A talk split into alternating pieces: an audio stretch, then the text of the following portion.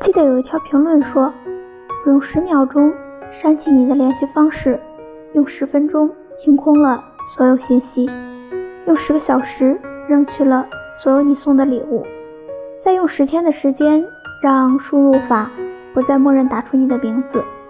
十个月以后，以为自己放下了一切，却被你不到十个字的一句问候全部唤醒。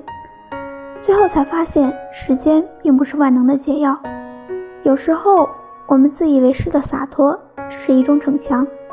你以为的过去，只是让你陷得更深的回忆。我们故作镇定，却仍然抵不过对方一句简单的问候。